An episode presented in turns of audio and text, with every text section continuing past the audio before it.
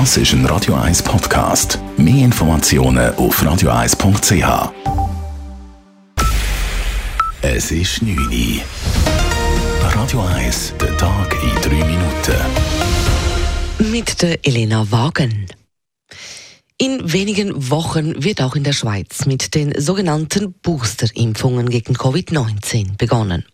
Die Heilmittelbehörde Swissmedic hat heute die Zulassung für die sogenannten Boosterimpfungen erteilt. Empfohlen wird die Auffrischungsimpfung allerdings nur besonders gefährdeten Personen sowie immunsupprimierten und allen über 65 Jahren.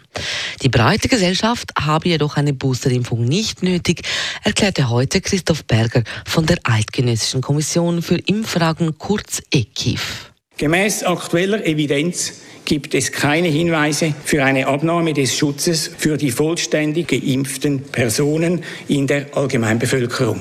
Die Impfung wirkt auch ohne Auffrischung, auch heute noch exzellent.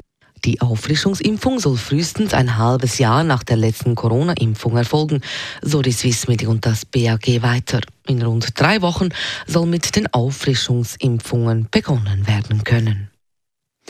Derweil sind die Corona-Fallzahlen im Kanton Zürich so hoch wie seit einem Monat nicht mehr. Die Gesundheitsdirektion meldet für heute 308 neue positive Tests. Das ist fast die Hälfte mehr als noch vor einer Woche. Auch schweizweit ist dieser steigende Trend der Fallzahlen deutlich sichtbar. Zwar sei die Lage in den Spitälern derzeit noch stabil, heißt es heute von der Corona Task Force des Bundes. Dies könne sich jedoch rasch ändern, was eine Lockerung der Maßnahmen zusehends verhindert, erklärt die Taskforce-Chefin Tanja Stadler. Wir alle kennen die Dynamik dieser Pandemie unterdessen so gut, dass wir wissen, dass etwas zeitverzögert auch die Hospitalisierungen ansteigen werden. Momentan wird eine Verdoppelung der Fallzahlen alle rund zwei Wochen erwartet. Gleichzeitig habe das Impftempo nachgelassen, so die Taskforce-Chefin weiter. Derzeit sind in der Schweiz rund drei Viertel der impffähigen Personen, also über 75 Prozent aller über Zwölfjährigen, mindestens einmal geimpft. Ein Jahr nach Pandemiebeginn waren die Schweizerinnen und Schweizer immer noch deutlich weniger unterwegs als noch vor der Pandemie. So wurde Anfang dieses Jahres in der Zeit des zweiten Lockdowns pro Person durchschnittlich fast ein Drittel weniger Kilometer zurückgelegt als noch in der ersten Corona-Welle. Deutlich zu spüren bekam die Krise immer noch der ÖV, wo die zurückgelegten Distanzen um mehr als die Hälfte hinter der Vorpandemiezeit zurücklagen. Mit Auto oder TÜV wurden mehr als ein Viertelkilometer weniger zurückgelegt. Kaum verändert haben sich laut dem Bundesamt für Statistik hingegen die Fuß- und Velodistanzen. Die Schweizer Tourismusbranche erholt sich immer noch langsam von der Corona-Krise. Trotz Lockerungen von Einreisebeschränkungen lag die Zahl der Logiernächte diesen Sommer noch immer um über 20 Prozent tiefer als vor der Pandemie.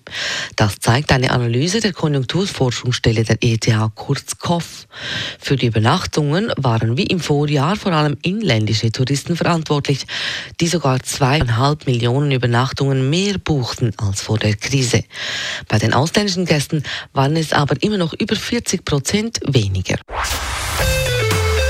Radio 1 Wetter.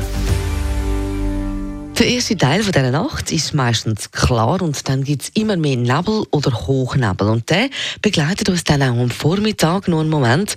Dann tut es aber auf und es wird morgen sonnig mit höchstens ein paar weniger Schleierwolken. Temperaturen am Morgen zum Aufstehen 4 Grad und dann am Nachmittag bis zu 14 Grad. Eine leichte Beise gibt es dazu. Das war der Tag in 3 Minuten.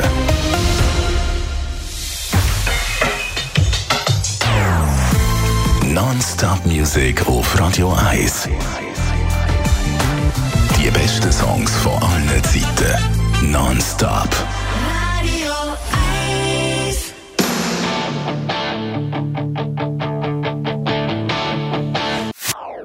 Das ist ein Radio 1 Podcast. Mehr Informationen auf radio1.ch.